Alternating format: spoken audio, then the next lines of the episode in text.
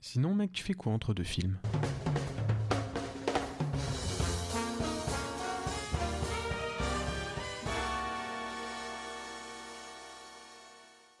Bonjour, bonsoir à tous et bienvenue dans Entre deux films, le Entre podcast. deux films. Vraiment, c'est la dernière fois que je le fais, promis. Le podcast qui vous parle de cinéma toutes les deux semaines. On commence par une petite déception. Il y a eu beaucoup de sorties intéressantes ces deux semaines et on n'a pas pu tout traiter. Euh, Moi par exemple j'ai loupé euh, Nos Frangins et Les Pierres que j'irai voir dans les prochains jours et dont je vous parlerai en story sur Insta. Toi aussi t'as loupé des films que tu voulais oui, voir? moi c'était mes rendez-vous avec Léo et Violent Night.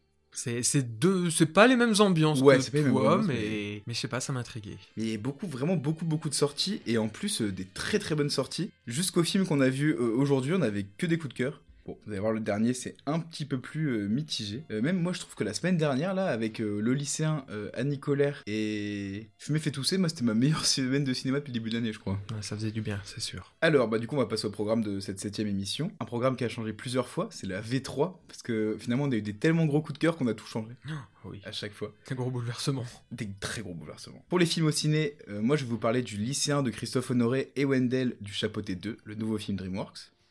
Les micro-reviews, je vais vous parler de Fumer fait tousser de Annie Colère et Wendell des Bonnes Étoiles. Ensuite, euh, la chronique cinéaire, ça sera sur la trilogie Before de Ri- Richard Linklater. Et Wendell, tu feras la chronique anecdote sur le parrain de Coppola. Là, on fait vraiment du culte, là, nos deux chroniques. euh. Ça s'est joué, ça s'est joué à si peu de choses Ah comparé... oui, sur Instagram, c'était face à quoi déjà? Bah, c'est surtout par rapport à la momie. La- C'était... euh, Faut vraiment que je le vois ce film. hein. Très très peu de choses. Et fou, dans un hein. sens, pour être totalement franc avec vous, heureusement que ce n'est pas la momie qui est passée, parce qu'après j'ai fait des recherches et il y a très très très peu d'anecdotes, euh, en tout cas vraiment intéressantes euh, Ah, c'est un film moins euh, populaire, moins connu. Mais que là, le sur, Parrain, euh, franchement, là sur le parrain, j'en ai 10 il me semble, et j'ai de quoi faire encore 3-4 séquences, rien qu'avec le premier film. Allez, pendant deux mois, on fait que des anecdotes sur le parrain. Et du coup, pour terminer l'émission, on va passer au film préféré d'un invité. Et cet invité, c'est Valentin, notre plus grand fan, Ah oui, euh, qui participe au podcast T'as pas un vrai livre, qui parle de BD. Et il va venir nous parler de son amour pour le film Totoro de Hayao Miyazaki. Et en fait, on a parlé aussi de tout le studio Ghibli. euh, oui, on a un, On peu, on a un peu dérivé. C'était c'était trop bien. Bah, du coup, après cette longue intro, je pense qu'on va démarrer l'émission avec le lycéen de Christophe Honoré. Bah, C'est moi qui vais démarrer l'émission. Let's go. Let's go. Bande annonce.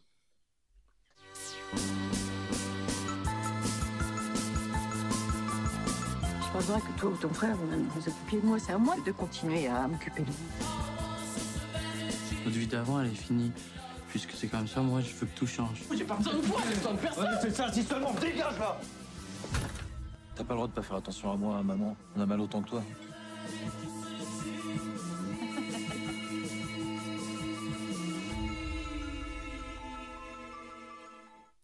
J'aime beaucoup le cinéma de Christophe Honoré, que j'ai découvert avec le superbe Plaire, aimer et courir vite, un film que je te conseille vraiment vu comment t'as kiffé le lycéen. Ouais, parce que moi, je crois que c'est le premier, premier, film hein, je pense, euh, que ouais. je vois de, de lui. C'est un réalisateur très très indé quand même. Hein. Voilà. Ces films sont durs à trouver en, en DVD en plus. Alors à l'époque, j'étais fan de l'acteur euh, Vincent Lacoste et je connais, en fait, je connaissais pas du tout le cinéma d'auteur et j'étais tombé sur ce film, donc Plaire, aimer et courir vite, qui nous contait une histoire d'amour homosexuel dans un contexte de SIDA. Et j'avais été euh, hyper étonné par le jeu, bah, très autorisant, très très théâtral comme dans le lycéen. Et par la mise en scène à fleur de peau. Depuis, j'ai découvert toute la carrière de Christophe Honoré, et notamment, j'adore ces comédies musicales, je t'en ai déjà parlé, des comédies musicales où les acteurs euh, ne chantent pas en studio, chantent pendant qu'ils jouent, Ah oui, même c'est s'il avec chante le pas très bien. Il chante pas très bien, mais c'est ça qui fait tout le, le charme un peu de ces films, comme les chansons d'amour ou les bien-aimés. Christophe Honoré, un peu à la manière de Eric Romer, qui est un peu son maître, il a un langage cinématographique très particulier, et ça peut un peu étonner quand on démarre le film. Je sais pas si toi ça te l'a fait, mais les 15 premières minutes d'un film de Romer ou de Honoré, on se dit Ah, c'est bizarre, euh, les acteurs jouent mal, ou enfin, en fait, c'est pas que ça joue mal, c'est que c'est décalé, c'est qu'on n'est pas dans le, on n'est pas dans le réel, on sait qu'on est dans le cinéma. C'est vraiment un jeu un peu des années 60, quoi. Ouais, je vois ce que tu veux dire. Mais en plus, là, le film, il commence d'une façon très bizarre, étant Bah donné oui, parce qu'il parle à la caméra. là. Voilà, on est vraiment... euh, ça, ça a un aspect presque... Et qui est maintenu un peu pendant tout le film, hein, mais un aspect presque documentaire. Oui, moi c'est moi c'est un truc que tu sais que j'aime beaucoup en plus au cinéma, ce Voilà. mélange de réalité et de cinéma, mais complètement. En fait, ce qui est fou, c'est que c'est un film tout sauf euh, naturaliste. Il y a énormément d'effets de style. Alors j'ai essayé d'en lister quelques-uns. Je t'avais parlé après la séance de cette espèce de contrepoint presque musical qui superpose deux scènes l'une sur l'autre. Mhm. Ça, en plus, c'est intéressant parce que c'est un effet très, euh, très proustien, très proche de l'écriture de Proust. Et c'est pas étonnant parce que Christophe Honoré, il a failli adapter le premier tome de La Recherche au théâtre. Il y a cet effet euh, très proustien, mais il y a aussi, euh, moi, un style qui m'a fait penser à, la littérature de Annie Ernaux que je te conseille de lire à chaque fois. D'ailleurs, elle est presque citée dans un dialogue. C'est le dialogue qui parle à un moment de la honte. Je sais pas si tu te souviens à ce moment-là du film. Non, plus tellement. Comme effet de style, on a aussi des timelapses, étonnant quand même, moi ça fait longtemps que j'ai pas vu ça au cinéma, Mhm. une caméra super mouvante, des scènes de cauchemar presque surréalistes. En fait, j'ai trouvé ça étonnant d'avoir un film de deuil euh, très réaliste, mais aussi très stylisé. Et à mon avis, c'est là que c'est là que le film est original en fait. On est loin d'un réalisme froid ou loin du mélo banal auquel on pense quand on pense au cinéma d'auteur français. Le film, il est presque autobiographique et ça se sent. Christophe Honoré, il a perdu son père euh, plus ou moins au même moment que son personnage. Il a irrigué son film euh, de son vécu, mais en fait, il a transformé vraiment son vécu en œuvre d'art et ça, je trouve ça assez sublime. Et je pense qu'il a eu raison d'attendre son 14e film pour évoquer le sujet. Parce qu'il le fait bien alors que c'est difficile de faire un film autobiographique et que souvent quand on fait une première œuvre autobiographique c'est rarement intéressant. Surtout, c'est compliqué de faire un film autobiographique sans qu'il soit nombriliste. Bah oui, c'est pour ça que je dis souvent la première œuvre autobiographique, euh, on dit souvent que les premiers romans des écrivains sont, qui sont souvent pas publiés sont horribles parce qu'ils sont trop autobiographiques et que ça n'a pas d'intérêt. Et les scènes familiales du coup du film, elles sont d'une beauté. Moi je pense à la scène de danse avec la musique que vous avez entendue dans la, dans la bande-annonce et toutes les scènes entre frères, et- enfin entre frères et frères. Ouais. elles sont magnifiques ces scènes-là. Ouais, ouais. C'est c'est d'un réalisme assez, assez fou. Ah, ça t'en parlera juste après. D'ailleurs, je pense que cette émotion, elle est possible parce que les, acteurs, les acteurs et les actrices, ils sont incroyables. Donc le jeune, c'est Paul Kircher, c'est son premier vrai rôle au cinéma, et il joue un petit frère, et c'est incroyable parce qu'il passe bien, alors qu'il est entre Juliette Binoche et Vincent Lacoste. Donc c'est quand même pas facile, et en plus, il a un rôle euh, bah, quand même avec des scènes de sexe, des crises de rage, des larmes. Franchement, pour un, des, pour un premier rôle sérieux au cinéma, c'est compliqué, quoi. Juste pour revenir sur les Ouais. scènes de sexe là dont tu as cité, notamment la première. Enfin, tu vois, tu parlais de tout cet effet stylisé qui donnait euh, dans le film, mais les scènes de sexe, je les trouve magnifiques. La lumière, la façon qu'il a de filmer les corps de façon très sensuelle, mais en même temps un peu pudique. Enfin, il y a plein de choses, c'est- c'était super beau. Mais c'est pareil, je pense qu'il a, il idéalise un peu certaines scènes de sexe parce que bah, il raconte son, sûrement un peu sa découverte aussi du, du sexe, quoi. Ah oui, Et oui, du coup, il en fait quelque chose, bah, encore une fois, il en fait un vrai objet cinématographique et c'est magnifique.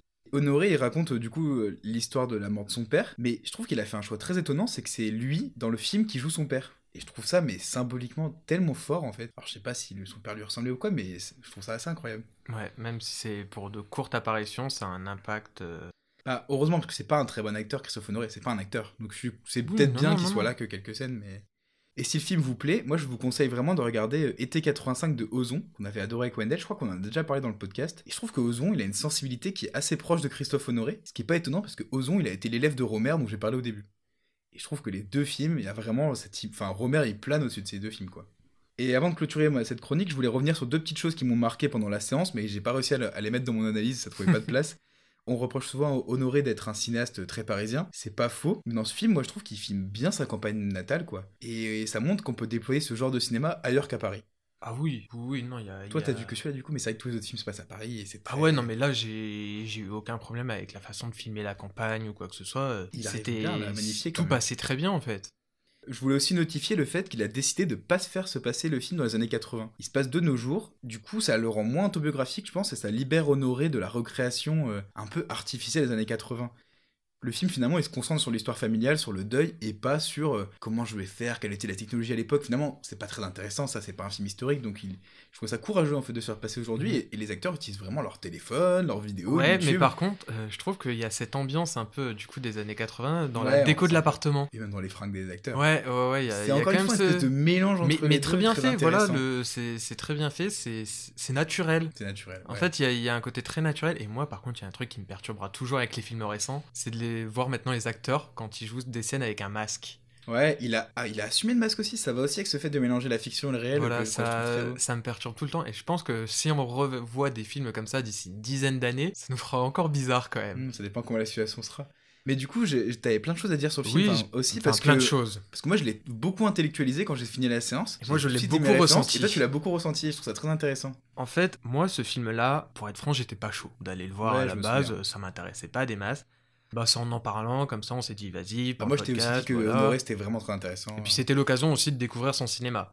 Donc j'y suis allé, et deux films qui ne me tentaient pas, je me suis retrouvé à voir un film en fait qui m'a bouleversé. C'était même pas ressentir quelque chose, non, non, c'est vraiment un film qui été extrêmement loin en moi, tu vois, ça, ça a creusé, creusé, creusé au point que j'ai, je sais plus, j'ai pleuré 4, 5 fois. Bah, vu que tu étais assis derrière moi dans la salle pour me faire chier, je sais pas combien t'as pleuré. c'est vrai. Quel gamin. Oui, c'était très drôle. Bref, mais, mais du coup, tu vois, même il y a plein de moments, j'ai arrêté et je pensais même plus à te faire chier tellement que j'étais focus sur le film.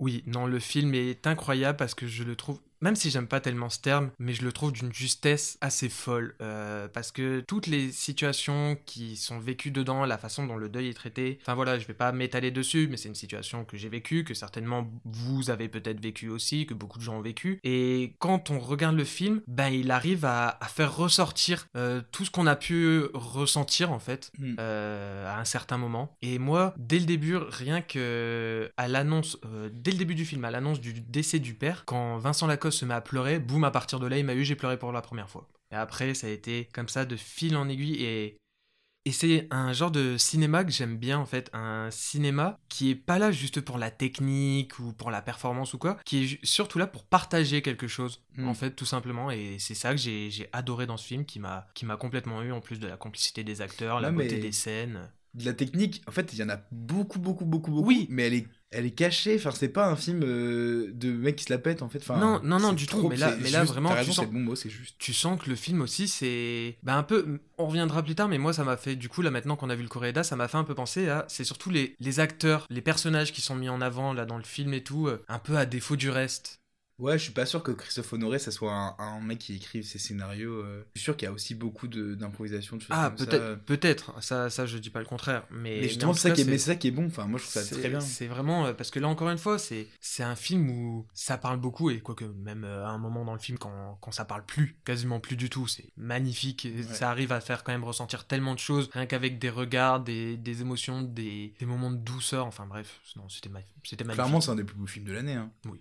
Et qui va sûrement passer un peu inaperçu. Christophe Honoré, il est très connu des cinéphiles, mais il fait souvent peu d'en- peu d'entrées. Je pense que le film va, être- va vite quitter l'affiche. Franchement, allez le voir. C'est un film Pendant qu'il y est, oui. Oui, oui, Ouais. parce que c'est c'est pas une claque, non? Je dirais que c'est ça prend juste au trip. Ouais, ça prend vraiment trip. Ah, j'ai tellement chialé. Moi, je chiale beaucoup au cinéma, mais j'ai trop chialé sur ce Ouais, film. c'était c'était c'était super beau. Bref, du coup, euh, Monsieur Honoré, je vous remercie pour la beauté de ce film. Je vous remercie un peu moins pour m'avoir refait sentir tout ça, mais c'était incroyable. Ouais, mais si t'as fait, il t'a fait ressentir un peu comme une catharsis, il t'a Ah oui. guéri en même temps. Ah oui, non mais totalement, parce que la façon, surtout, bah, c'est le film, c'est sur, euh, c'est sur euh, le deuil. C'est sur le deuil. Voilà, c'est sur ça et la façon dont c'est traité. On a tout- toutes les différentes parties du deuil au début à pas très bien comprendre, ensuite à, à être triste, à être énervé, à plein de choses et, en plus il montre comment chaque personnage Réagit différemment. réagit différemment face à ça. C'est vraiment un film ouais, sur un trio, quoi. C'est ça, et un très très beau trio. Tout petit truc, euh, il a aussi écrit pas mal de bouquins, Christophe Honoré. J'en ai retrouvé un dans ma bibliothèque. Je suis impatient de lire ça aussi parce que vraiment, s'il arrive à refaire cette. euh, Et puis, c'est un cinéaste très littéraire, comme j'ai essayé de vous montrer dans la chronique. Donc, je pense que ça va être très intéressant de bouquiner un peu. On va passer à un film, du coup, qui n'a rien à voir. Rien à voir, Parce mais que tu qui... vas parler du chapeauté mais qui traite quand même de... Ah ouais, et qui très sujet. cool. Et en plus, de la mort aussi. Eh ben c'est parti. Je suis les chapeautés. Non d'un flageolet. Hé, les géants Vous voulez voir un truc cool? Gracias La légende ne meurt jamais Chapeauté, tu es mort. Tu es rendu à ta dernière vie? Mama Luna est toujours à la recherche d'un nouveau minet. Je ne suis pas un minet. Je suis les chapeautés. Ça, c'était avant. Ils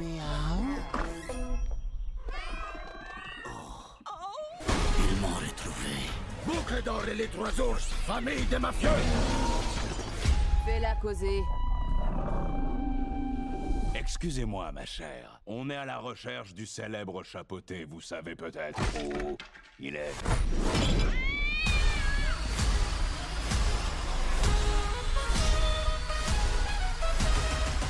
Je ne te crois pas. Fais-moi confiance. Alors, un peu de contexte. En octobre 1994, un jeune réalisateur assez peu connu, hein, on va pas se mentir, qui s'appelait, enfin qui s'appelait, qui s'appelle Steven Spielberg, décide de créer avec deux copains à lui, Jeffrey Katzenberg et, un de Disney. et David Geffen, une société de production et de distribution américaine œuvrant dans le domaine du cinéma, de la musique, des programmes télévisés, et ils appelleront cette euh, société DreamWorks SKJ au sein de, laquelle ils vont créer une nouvelle division qui s'appellera DreamWorks Animation, qui elle s'occupera surtout de la production de films d'animation au cinéma, mais même en fait uniquement de ça. Alors le studio à, l'époque est quand même très jeune et il marque déjà avec euh, des films connus, hein, vraiment qui, qui parlent à beaucoup, comme Fourmise et Le Prince d'Égypte en 98, La Route d'Eldorado, Chicken Run en 2000 et surtout Shrek en 2001. En 2004, DreamWorks Animation va se détacher de la maison mère afin de devenir un studio totalement indépendant, mais le, et le studio est toujours indépendant aujourd'hui. Mais il se cherche encore, il s'essaie dans différents styles, avec des films qu'on peut trouver beaucoup moins bons comme Gang des requins, Une horreur. voilà, même si moi j'en garde putain un bon souvenir, contrairement à Wallace et Gromit, où là je garde pas de bons souvenirs. Oh, c'est pas le plus détesté. Moi, je pense à Madagascar aussi, qui est une horreur. Je déteste Wallace et Gromit. Ah, ou encore B-Movie. Mais très vite, quand même, le studio, il va se rendre, il va se rendre compte qu'il a quelques titres phares et va beaucoup plus miser là-dessus. C'est d'ailleurs pour ça qu'aujourd'hui, on a chez DreamWorks plus de suites qui sortent que de réelles nouveautés. Alors là, vous êtes certainement en train de vous demander pourquoi je vous dis tout ça. eh bien, c'est juste pour que vous le sachiez. Voilà, personnellement, ça n'a aucun lien direct avec euh, le film. Si, ça le replace. oui, non, non, voilà, ça, ça replace juste. C'est pour ça que j'ai dit un peu de contexte, mais c'est juste que vous pourrez ressortir ça à un dîner mondain. T'as déjà fait un dîner mondain? Ouais. Pas moi. voilà. Autre info que vous avez maintenant. Bref, passons au film. Ouais. Alors, le chapeauté découvre que sa passion pour l'aventure et son mépris du danger ont fini par lui coûter cher. Il a épuisé 8 de ses 9 vies. Afin de retomber sur ses pattes, notre héros velu se lance littéralement dans la quête de sa vie. Il s'embarque dans une aventure épique aux confins de la forêt sombre afin de dénicher la mythique étoile aveu, seule susceptible de lui rendre ses vies perdues. Quel beau résumé. Encore halluciné. C'est fou ça alors déjà qu'on se le dise, qu'est-ce que j'ai aimé le film? Que ce soit l'animation, les couleurs, l'intrigue, les personnages, l'univers, le mélange western conte de fées, tout était un réel plaisir. De A à Z. Mais première chose qui m'a sauté aux yeux, et je pense à toi aussi, c'est la beauté du film. Ouais, l'animation est très cool. Dès la bande-annonce, on avait vu ça. hein. Voilà, il y a plusieurs styles graphiques qui sont employés selon les scènes de combat ou d'exploration. On va retrouver aussi bien le style de Spider-Man New Generation que euh, les Mitchells ou la série Arcane. Puis du, beaucoup d'influence manga aussi. hein. Quand il court sur le toit au début en affrontant un truc géant, Ah, totalement. euh, l'attaque des titans. hein. Totalement. Et en plus, du coup, on va avoir ça. On va avoir aussi des scènes de ralenti et tout est bien maîtrisé, c'est trop bien. Et d'ailleurs, en parlant de Spider-Man New Generation, c'est normal qu'on ait un peu ce style-là parce qu'à la base, le projet a été initié par Bob Persichetti, je sais pas exactement comment ça se prononce, qui s'est occupé bah, de Spider-Man New Generation. Ah, ok, d'accord, c'est pas étonnant. Ouais.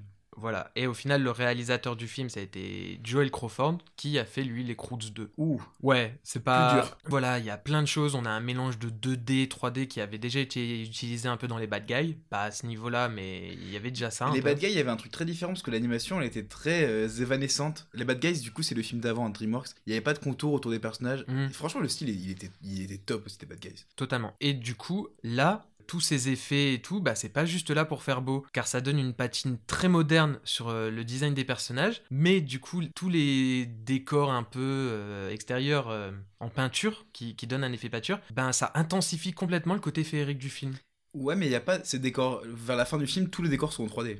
C'est Oui. vraiment un mélange. Sur- la film. fin, ça oui. dépend vachement de ce qui se passe. Bah, c'est pour ça, dès l'intro, de toute façon, le film montre ce à quoi il faut s'attendre. Mm. Une puissance d'animation avec des effets de surimpression, des changements de fréquence d'image par seconde, c'est ultra fluide, on n'a aucunement l'impression de brouillon, tout est clair, et vraiment, je me répète, hein, mais c'était vraiment un plaisir pour les yeux. Ouais, ouais, je suis d'accord que l'animation était très cool, puis très originale, quoi. Ils auraient pu euh, reprendre cette animation 3D euh, qu'ils ont presque euh, enfin, inventée avec Shrek. Enfin, ils avaient une animation très particulière, mais pas du tout. Et puis surtout, ça change de l'animation du chapeauté 1, qui était, elle, dans la lignée de Shrek. Ah oui, C'est ouais, là, étonnant là, d'avoir fait là, ça, c'est c'est vraiment un- quelque chose euh, de, nouveau. Là, c'est un tournant, un assez gros tournant ouais, pour, euh, pour Mm. DreamWorks. Et s'ils continuent à faire des trucs comme ça, moi je suis chaud à chaque fois. hein. Ouais, carrément. Ou alors, moi, j'aimerais bien qu'ils réinventent. C'est cool de faire deux films à la suite qui n'ont pas la même animation. Ça peut être bien aussi de se réinventer à chaque Ah oui, film. non, non, non, non, je dis pas à chaque fois de réutiliser cette animation-là. hein, Mais en tout cas, de, de tester des nouvelles choses. Le film c'est pas que de l'animation, c'est aussi un scénario. Et le scénario est un peu classique, même très classique, sur, euh, sur l'idée de base. Bon, la, voilà. quête est tout, la quête est Voilà. assez classique, mais il y a des choses très originales. On Ah en oui, oui, après. et c'est même pour ça en fait, même ce, ce truc de la quête, on s'en fiche un peu, ça retire en rien le plaisir du film, qui est très drôle, avec Poté qui n'a pas sa langue dans sa poche, et moi ça m'a fait marrer plein de fois, toutes ces petites, toutes ces petites réflexions. Il y a beaucoup de rebondissements qui font que le film aussi il passe très très vite. C'est touchant, notamment euh, le personnage de Perito, le petit chien. Ouais, parce que c'est du coup le personnage qui est là pour faire des blagues, mais en fait qui est tellement touchant. Mais oui, C'est il- beau quand les personnages qui font qui sont des running gags sont, sont touchants aussi. c'est ça, il est, toujours le cas. il est ultra positif, euh, c'est vraiment une boule d'amour alors qu'on sait qu'il a vécu plein de choses horribles quoi dans le Mm. film. C'est fou, c'est C'est un chien de thérapie, il l'a dit. ah ouais bah ça a fonctionné. Et d'ailleurs c'est très triste parce que tout ce qu'il raconte ça arrive beaucoup trop souvent. Sur les animaux, Oui. bien sûr. Ça m'a rendu, ça m'a fait une petite larme à l'œil du coup. Même la relation entre Poté et Kitty, bah moi je l'ai trouvée très mignonne notamment parce qu'elle aborde la question de, de l'engagement. Ouais, une très belle histoire d'amour. Euh, En fait, c'est pas une histoire d'amour qui démarre, ils sont déjà amoureux et c'est juste qu'ils osent, ils osent pas s'engager, tout simplement. C'est ça. Et très franchement, on peut complètement voir le chapeauté 2 sans avoir vu le 1. Ah, bien sûr, mais il y a rien à voir même. Voilà, ça n'a. Voilà, il y a juste en soi la différence, c'est que Kitty était introduite dans le premier film, mais en soi, bon? euh, oui. Je Ouais. savais même pas, tu vois. Et même, il y a très peu de rapport avec la saga Shrek. D'ailleurs, je trouve même qu'ils auraient dû faire le film indépendant, limite. Parce qu'il y a tellement peu de rapport avec la saga Shrek. Bon, ça, ça- ça, c'est pour le rester collé à l'univers. Ouais, c'est pour pas. Parce que sinon, si s'ils avaient fait un truc totalement indépendant, on aurait pu râler aussi en disant euh, Oh, vous avez pas été fidèle à l'univers. je sais pas, moi je trouve que. Enfin, dans tous les cas, c'est tellement léger, c'est tellement plus des clins d'œil que. pas très grave. Enfin, du coup, je vous disais, ça aborde la question de l'engagement, mais le film aborde beaucoup de sujets. On a aussi la question de la mort, avec le personnage du, du loup blanc, Mm, ouais. qui est d'un charisme incroyable. Ils ont réussi à, à retrouver la, la- la peur qu'on a eue devant les méchants Disney, du style euh, le tigre dans le livre de la jungle, ou, ou je sais pas, ou Ursula dans. Ursula, euh, la fin de la petite C'est un sirène. méchant terrifiant. Ah ouais. Et c'est incroyable les scènes où il est là. Et en plus, ce qui le rend aussi, aussi terrifiant, c'est qu'il est très peu présent. Ouais. Et justement, c'est ça, qui- enfin, ça faisait ressentir tout le danger du personnage. Et même son. Parce qu'en fait, le personnage, à chaque fois, on sait qu'il arrive par un petit sifflement. Ah ouais, incroyable. Et je l'ai encore en tête. Ouais. C'est- C'était c'est- c'était C'est- trop, trop C'est bien. une idée de film d'horreur, hein. Le Ah bah oui. sifflement comme ça. Ah bah oui, totalement. Dans les autres sujets qui sont abordés, du coup là on va faire très rapide, je vais juste vous les citer, mais on a aussi la maltraitance, l'adoption, la famille, l'amitié, la solitude, et ils arrivent franchement à aborder tout ça bah, sans se perdre. Ouais, je suis bien d'accord, sans se perdre. euh, Bah, déjà, Tout le film est cohérent. déjà, le film est court en plus, euh, Oui. cohérent. euh, il conclut toutes ses intrigues. Finalement, c'est que des reproches qu'on va faire après au Coréda, finalement.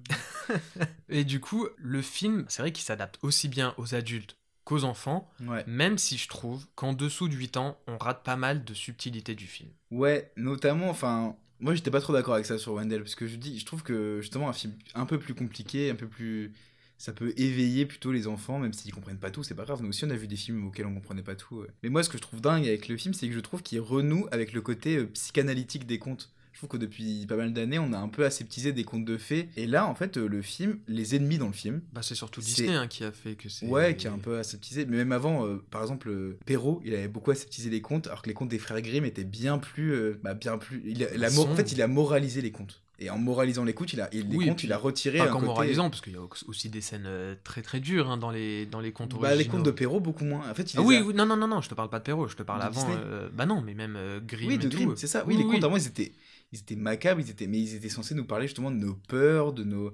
C'était des, c'était des outils psychanalytiques, les contes. D'ailleurs, ça a été utilisé comme ça. Et là, le film, en fait, les méchants du film sont les personnages eux-mêmes, en fait. Ils se battent contre leur psyché grâce à une idée scénaristique très intéressante. euh, En gros, il y a une carte qui les fait se confronter à leur monde intérieur. Et je trouve ça hyper intelligent. Parce que justement, en débutant le film, je me disais, disais, c'est vrai que j'ai vu un cours sur ça à la fac. Oh, les contes, euh, c'est devenu trop aseptisé. Et je vois le film et je me dis, ah, mais c'est hyper intéressant. Et justement, le loup blanc, c'est juste la peur de mourir de poté. Non, mais c'est fou, quoi. Le film, il, analyse. euh, c'est une psychanalyse pour le chapeauté. Bah oui, en parce que. C'est génial, je trouve. Ah, J'allais sortir un énorme spoil sur le film. Faut je me spoiler. suis retenu. Mais, Mais, coup, oui. il y a vraiment des choses à attraper pour les adultes et même des, des réflexions intellectuelles profondes à avoir sur ce film, quoi. Qui Ah a oui. pourtant été un peu décrié par la presse, qui a dit, ouais, c'est un espèce de produit euh, d'appel et tout. Mais non, mais les gars, vous avez pas vu le film, c'est pas possible. Ah oui, non, non. C'est un très- c'est un très bon film d'animation, très intelligent. C'est profond, c'est c'est super bien fait en plus d'être super beau. Ouais. Et je pense qu'on n'a pas beaucoup plus à dire, mis à part non, euh, là vraiment. pas trop raconter de choses. Mais... Allez-y. Ouais, il faut y aller en famille. C'est un vrai film familial. euh, Tout le monde va y trouver son Parce que même moi là, je j'ai tellement adoré que je sais que je vais aller le revoir dans, dans les jours qui viennent. Ah ouais, je voulais juste dire un tout petit défaut, mais, mais qui doit pas vous empêcher d'aller voir le film. J'ai pas trop aimé la musique. Je me suis trouvé Oui. qu'ils ont un peu forcé vers une chanson au début qui est pas très. Je suis pas d'accord. Et ils ont fait une reprise immonde de The End des Doors, et ça c'est quand même horrible. Mais bon, ça va, c'est un petit Je suis pas entièrement d'accord. Moi, je trouve que la musique, elle fonctionne très bien. Surtout que du coup, euh, dans la version originale, c'est chanté par euh, Antonio Banderas. Et, et d'ailleurs, en parlant de doublage, la VF est excellente. La. VF est excellente, ouais. Voilà. Bah, la VF chapeauté là, tu vois, t'es trop bien. Bah, bah, c'est le doubleur d'Antonio Banderas. J'ai ouais. plus son nom, malheureusement, mais. Et moi, je trouve que la musique, elle est très sympa, elle met bien dans l'ambiance. euh, déjà, avec le premier combat et tout, ça passe trop bien. Enfin, je trouve que ça fonctionne de ouf avec euh, l'alchimie Ah ouais, du personnage. trop, euh. Ouais, bon, toi, c'est un Mais vraiment. allez voir le film et n'hésitez pas à nous dire si vous avez trouvé que la musique passait ou ne passait pas. Voilà, avec un peu de chance, ça fera comme pour le rangement euh, des DVD. Tout le monde, quasiment tout le monde votera pour moi. Wow. Vous êtes trop carrés, les gens. Euh, bon, on va passer au micro-review, je pense. Allez, let's go.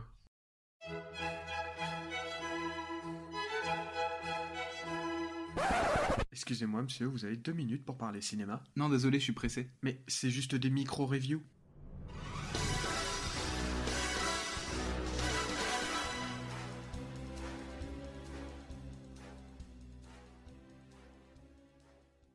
Dire qu'on aime le cinéma de Dupieux quand on est cinéphile, c'est presque devenu euh, impensif. Parce que qui s'est pas marré devant un pneu tueur dans Ruber, devant Jean Dujardin psychopathe qui déteste que l'on touche à son horrible veste dans le Dain, ou devant la mouche géante de Mandibule? En quelques années, Dupieux, il a vraiment creusé son trou, et les meilleurs acteurs et actrices, ils font la queue pour participer à ses films, comme nous le montre le casting de dingue de Fumer fait tousser. Alors c'est parti pour une petite liste pour vous donner envie d'aller voir le film, même si c'est sûrement déjà le cas. Anaïs de Moustier, Alain Chabat, Oulaya Am...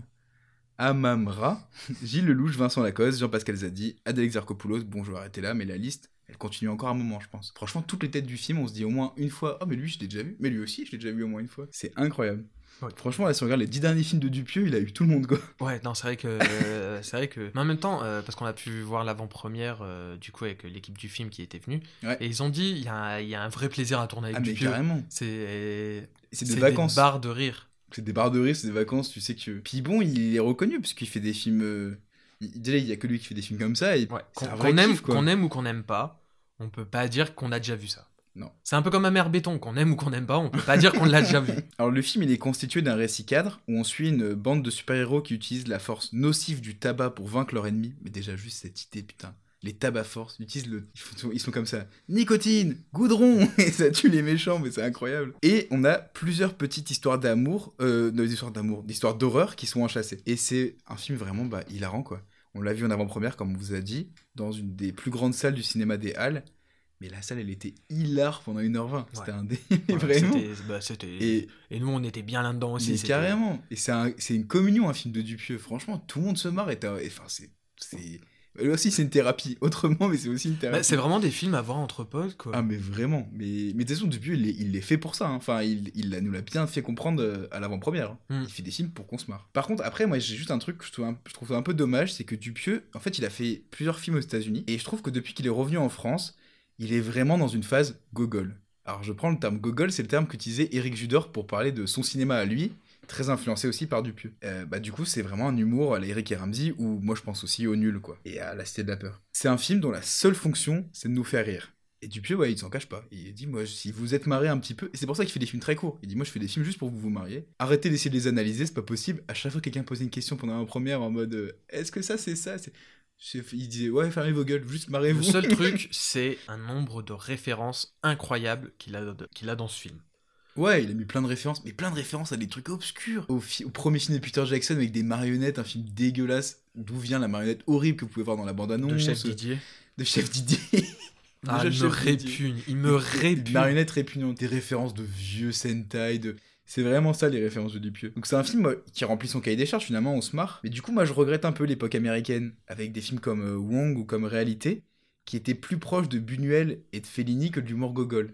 Alors même si Dupieux il dit qu'à l'époque il était déjà dans la même, euh, la même idée, bah moi j'avais l'impression quand même qu'à cette époque-là il voulait faire des plutôt du film d'auteur expérimental et que là depuis quelques films c'est juste des conneries Bah, il y avait euh, un peu très drôles. d'ambition quand même. Peut-être ouais. Et Lui Voilà. il déteste qu'on dise ça mais Voilà. j'ai quand même Ouais, l'impression. non, non, il y a pas. Je, je comprends un peu ce que tu veux dire, et surtout, bah là, je trouve, enfin, moins avec celui-là, mais c'est vrai que le film d'avant, on n'en a jamais parlé dans le podcast, mais moins incroyable, mais vrai.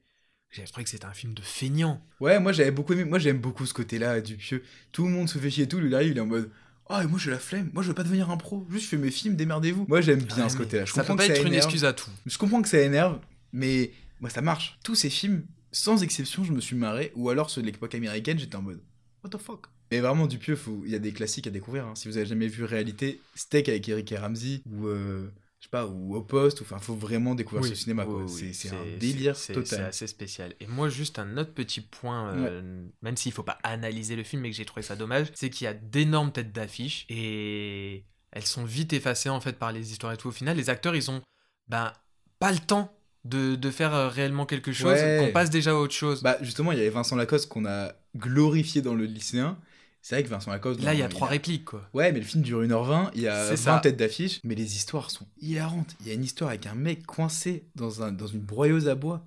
Oh, mais C'était incroyable Et ils ont même dû raconter, du coup, petite anecdote, euh, qu'en fait, pour tourner euh, une certaine partie des scènes, il était juste euh, droit comme ça, il devait absolument pas bouger parce qu'il devait faire en sorte qu'on ait que sa bouche, et du coup, tout son corps a été entièrement retiré au montage, il a totalement disparu, mais Il a il a, joué quand même dû, dû- il a quand même dû tout tourner juste pour jouer une bouche, en effet. Ah, c'est. D'ailleurs, c'est l'acteur euh, des Beaux Gosses, si vous avez déjà vu, de, de Riyad Satouf.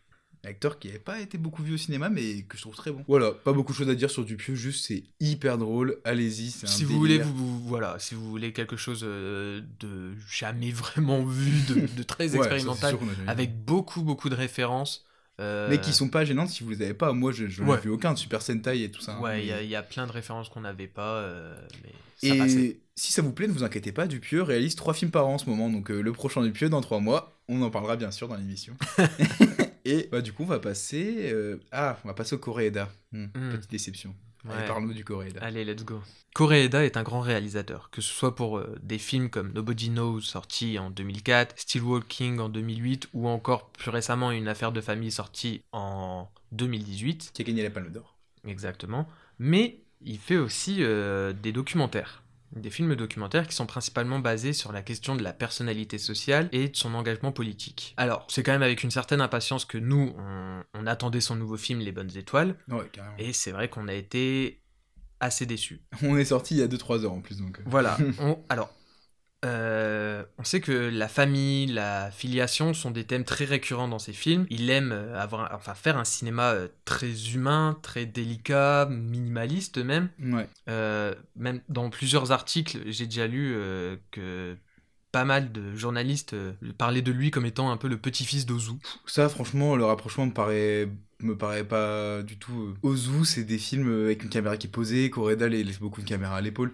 Franchement, euh, non, je sais pas rien. Bah, moi, en tout cas, c'est ce que j'ai lu. Après, tu connais un Pour bien peu mieux que connaître moi, les deux euh, réalisateurs, euh, je suis pas d'accord. Voilà, c'est vrai que moi le cinéma d'Ozu, je le connais quasiment du tout. pas, pas du Ouais. tout même en fait. Donc euh, voilà, c'est vrai que là tu peux plus en parler que moi. Bref, et surtout, ce qu'il aime, bah, c'est ses personnages. C'est vraiment le centre de son cinéma, de son univers, c'est vraiment, comme on a dit, c'est développer ses personnages. Mais là, je trouve qu'à force de vouloir mettre trop de personnages, trop de sous-intrigues, bah, le film se perd et il perd son spectateur. Complètement. Surtout sur 2 heures, plus de 2h10, quoi. Voilà. Et Pour un drame social, c'est beaucoup. alors que l'idée de base est excellente. En gros, Mm. c'est une jeune femme qui abandonne son bébé devant une boîte à bébé en Corée. Il est récupéré illégalement par deux hommes, bien décidés à lui trouver une nouvelle famille et au passage à se faire pas mal d'argent. Ouais. En gros, c'est ça le film. Ouais. Et c'est étonnant parce que du coup, il allait tourner en Corée avec des acteurs coréens. Pour Ouais. faire ça. Totalement. Mais au lieu de s'en tenir à ça, eh bien Koreeda, il va mettre une sous-intrigue de père absent, en plus au, au beau milieu du film, hein, ça va Ouais. pas comme ça. On va avoir une affaire de meurtre, de remboursement de dettes, Deux affaires de meurtre. Deux affaires, enfin voilà, trop de choses. Et du coup, bah tout ça, c'est à défaut de développer ses personnages, je trouve. Alors que les acteurs sont vraiment bons. Et Song Kang-ho, qui du coup joue euh, l'un des deux personnages principaux, Ouais. et que vous avez pu voir jouer le Bah, père le- de famille dans Parasite, Ouais. Qui, donc, du coup, qui a gagné la palme pour Parasite. et là qui mérite totalement aussi d'avoir euh, la palme, parce que pour ce film-là, il a reçu la palme de la meilleure interprétation masculine. Ça va, il est, il est bien parti en ce moment, cet acteur. hein. voilà, et c'est vraiment très mérité parce que dans le film, il est incroyable. Il m'a vraiment, c'est, un peu l'un des seuls qui m'a, qui m'a touché à certains moments Ah bon? Avec, euh, avec le petit garçon. Moi, je trouve que les acteurs et les actrices étaient tous très bons, mais, mais pas aidés par, par le scénario qui est Bah, trop tentaculaire. bah, qui est moi, c'est pour ça en fait que, chiant, que ils m'ont pas touché tant que ça. J'étais plus, j'étais plus dedans. On était plus dedans. Bah non, mais en fait, le problème, c'est que le film doit être, devrait être très triste. Je pensais qu'on allait chialer de. J'ai, mes yeux ne sont pas mouillés une seconde, quoi. Voilà, c'est, pour ça. C'est pour ça. le- dans tous les cas, le casting ne suffit pas pour euh, nous sauver de l'ennui durant les 2h10 euh, que fait le film. Alors que, en supprimant quelques sous-intrigues, en concentrant un peu plus son propos, parce qu'il a un propos assez intéressant sur la famille, tout ça, ça aurait. ça aurait- Parce que c'est vraiment toujours ce propos de la famille, euh, est-ce que c'est celle de, de, de sang ou celle qu'on construit? C'était déjà l'histoire d'une affaire de famille, mais là, ça ne marche pas bien. Ouais, C'est dommage. ça c'est vraiment dommage. Mais en fait, il y y a juste au milieu, au milieu du film, il y a une ambiance un peu road movie. Mais il y a de Qui- quoi, même tout le film. Hein. Bah, c'est surtout au milieu Ouais, quand ils même. partent que en voiture au début. Et ils Oui, non, mais tu, tu Ouais. vois, au milieu, il y a vraiment plus cette ambiance-là, et justement avec un peu plus de peps, euh, Mm. ça met une- presque une ambiance un peu feel good, où même Ouais, les personnages se marrent, enfin, c'est c'est un peu vivant. Il y a, il y a un peu quelque chose, et puis on, ça laisse aussi un peu de côté les autres intrigues pour se reconcentrer sur les personnages, mais en vrai, c'est de courte durée avant que le film bah, il retourne dans ses travers et sans jamais réellement se terminer. Ouais, il y a- il y a- moi je pense qu'il y a un problème de construction, c'est que en fait, le film te fait croire à plusieurs moments qu'il se termine, mais il se termine pas. Et du coup, bah, plein de fois, t'es en mode Ah, c'est fini, bah non, c'est pas fini. Et ça, c'est mauvaise construction, c'est fou de faire ça. Coreda, Ouais. c'est un très très bon réalisateur. pourtant Ouais, très mais bon là, c'est scénariste. là, c'est vraiment dommage. C'est en fait c'est un film raté, c'est pas un film mauvais, c'est un film raté. Et c'est je trouve c'est limite euh, limite encore pire. Et en plus moi il y a un propos et j'en ai discuté avec un ami là tout à l'heure qui m'a un peu gêné sur l'avortement. Il y a quelques phrases à un moment où, où elle parle de meurtre pour qualifier l'avortement. J'étais en mode ah ok. Après, c'est c'est une autre vision. Euh, ouais, enfin, au Japon et en Corée, l'avortement est, est légal, tout ça. Enfin, Coreda, comme t'as dit, c'est quelqu'un de très engagé. Je suis très étonné d'entendre ces choses-là sur l'avortement, surtout que juste après, je vous parlais d'Annie Colère, qui parle du quand, on a ga- quand les femmes euh, ont gagné le droit à l'avortement. Ouais, ça aussi, ça m'a un peu, sor- ça m'a un peu sorti du film aussi quand j'ai entendu cette phrase. C'est vrai que j'étais moins, euh, encore Ouais, moins est-ce qu'il dedans vaut quand mieux, même. hein. est-ce qu'il vaut mieux le Est-ce faire qu'il un meurtre dans le ventre ou, Ouais, ou alors l'abandonner euh, une fois qu'il c'est est né bizarre. Personne la remet en question quand elle dit ça, tu vois. Je me suis dit, ok. Même un moment, un discours un peu sur. euh, sur euh, bah, c'est vrai qu'on n'arrête pas d'en- d'engueuler la, la femme qui veut, qui veut abandonner son fils, mais on parle jamais du père. Enfin, si, on en parle un moment dans le film, mais pendant un moment, tous les personnages lui en veulent. Je suis en mode, mais wesh, elle- il y a aussi un père dans l'histoire qui est peut-être. euh, Ouais, moi je trouve que le film en plus, c'est pas très euh, moderne euh, sur la question, pas très progressiste. Je trouve ça vraiment. Enfin, c'est vraiment un gâchis ce film. hein. Ouais, non, c'est dommage. On verra bien quand même, on attendra quand même le prochain. Ah bah, hein. bien sûr, bien sûr. Voilà. Corrida, c'est- Mais là, ouais, c'est un peu raté, c'est dommage. Mais du coup, bah ouais, on va pouvoir faire la transition sur un film qui parle aussi d'avortement, mais qui en parle bien, bien mieux. Je vais parler d'un film que Wendell, du coup, n'a pas vu, c'est Annie Colère. Mais j'irai le voir. Mais t'iras le Je voir, j'aimerais trop le vraiment voir. beaucoup Mais oui, mais j'ai trop envie de le voir, mais dois revoir le chapeauté 2. Il y a quelques semaines, euh, sortait le film Veil, qu'on n'a pas traité. C'était un film sur les combats pour l'avortement, qui était réalisé par Olivier Dahan. On n'était pas allé le voir parce que le projet, il nous inquiétait un peu. C'était réalisé par un homme, pour un sujet que moi, où je préfère quand même que les réalisa- ça soit une réalisatrice. En plus, un homme habitué des biopics, très gros sabots comme le film très mauvais La Mom, que je déteste. T'aimes pas la môme? Ah, je déteste La Mom. Sérieux? Ah oui, bon, bref. Alors, je l'ai pas revu depuis des années. Non, non, non, Ah, non, non, non. déteste. Petit aparté, je l'ai pas revu depuis des années, mais j'en garde un souvenir Ah ouais incroyable. Bon, on restera un C'est- jour. C'était. C'était fou. Bon, en tout cas, j'aime pas du tout la môme. Et c'était un film qui parlait de l'avortement, je parle de Veil, hein, pas d'Annie Colère, sans évoquer le combat des femmes, des femmes du peuple qui ont osé avorter publiquement alors que c'était illégal. Mais heureusement, Annie Colère arrive quelques semaines après pour rétablir l'équilibre et nous montrer qu'avant d'être une victoire politicienne, le droit à l'avortement, c'est une victoire du peuple. De plus, euh, le film Annie Colère, il est réalisé par une femme, Blandine Lenoir, qui apporte à son histoire, qui en a bien besoin, euh, son female gaze ou son regard féminin, pour reprendre les termes de la féministe euh, Iris Bray. Donc c'est un film qui est vraiment réalisé du point de vue d'une femme. Grâce à ça, je trouve qu'on a un film d'une justesse folle. Il nous place dans le point de vue d'Annie, une ouvrière apolitique qui va par un concours de circonstances euh, se retrouver à militer pour le droit à avortement dans un MLAC. Alors je pense toi tu sais pas ce que c'était un MLAC, je savais pas du tout non plus avant de voir le film. C'est des lieux où on avortait illégalement sans se cacher. En fait c'est des lieux où on avortait pour faire pression sur le gouvernement et changer la loi. Et euh, ces MLAC, ils, a- ils étaient possibles parce qu'on avait trouvé une méthode d'avortement qui venait des États-Unis qui permettait d'avorter euh, sans avoir, euh, sans douleur et sans danger. Mhm. Et dans ces lieux, du coup, des féministes faisaient avorter les femmes, mais en les rassurant, en leur expliquant la contraception. Enfin, c'était vraiment des endroits où on essayait de, bah, de permettre aux femmes de reprendre le contrôle sur leur corps. Le film, il nous montre les choses de façon crue, mais c'est très très beau. On a plein de scènes d'avortement qui sont vraiment l'inverse de l'image véhiculée par la fiction. Souvent, l'image d'avortement dans la fiction, c'est des choses horribles, des pleurs, des machins. Là, ça nous montre que ça peut aussi être quelque chose de doux, en fait, l'avortement. Et ça fait du bien de voir euh, une sororité à l'écran, voir des femmes qui s'aident les unes les autres. euh. Il y a même des femmes, en fait, du MLAC, dans la vraie vie et dans le film, qui chantaient des, chant- des chansons aux patientes pour que ça se passe bien. En fait, le film, c'est donc aussi un plaidoyer pour euh, une gynécologie et des avortements qui soient plus doux, qui plus humains. Alors là, j'ai fait qu'effleurer toutes les choses qu'on apprend dans ce film magnifique, et je trouve que... En plus, le film, il n'est pas didactique. Il change notre vision du combat contre la- contre l'avortement, mais euh, c'est pas lourd, quoi. C'est aussi un beau film, euh, avec un beau scénario, tout ça. On découvre des mouvements féministes qui ont été invisibilisés par une histoire qui, au final, ne retient que les combats de l'Assemblée nationale. Finalement, le film Veil, c'est ça. Ça nous dit, bah voilà, l'avortement, c'est grâce à Simone Veil. Mais non, pas que. Ouais. C'est aussi beaucoup, de, beaucoup, parce que Ouais, beaucoup ça, de femmes un se sont truc, battues euh, pour. C'est vrai qu'on en avait pas mal entendu parler et tout, et c'était l'impression que ça donnait. C'était uniquement grâce à elle, Bah et, ouais, et c'est pas le et cas. elle a tout fait. les vraies héroïnes, enfin les vraies héroïnes, toutes c'est des héroïnes, mais là l'héroïne du film c'est Annie Colère, une femme du peuple et C'est ça. Et Sans vouloir minimiser après ce qu'a fait Simone Veil. Non, hein, plus, fait, il fa- là, en fait, il fallait- faut retrouver un juste milieu. il fallait les deux.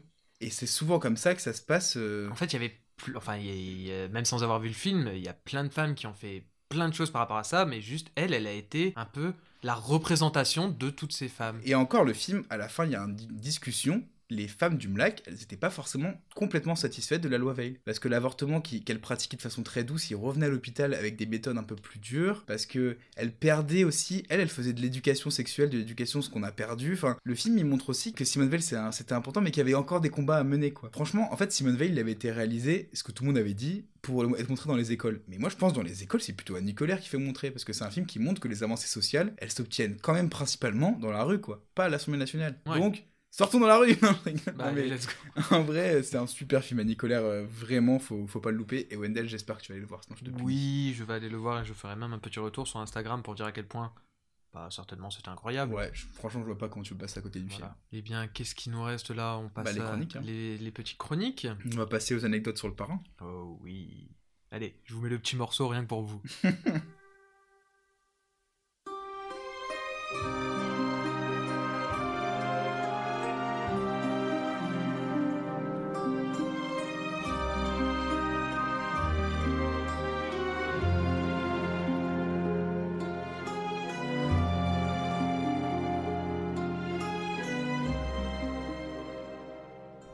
j'espère que vous avez aimé réentendre ce doux morceau quand même. Mais qui ne connaît pas le parrain de Francis Ford Coppola, gagnant de 3 Oscars et nommé dans 7 autres catégories? Eh bien si toi qui es en train de nous écouter, tu ne le connais pas, arrête tout de suite ce podcast, tu sors directement acheter le film chez le vendeur de DVD le plus proche et tu regardes ce bijou de cinéma. Et si t'as la flemme ou que tu ne peux pas, t'as qu'à aller sur Netflix, il y est aussi. On fait les malins, on l'a vu il y a trois semaines. hein. Le parrain.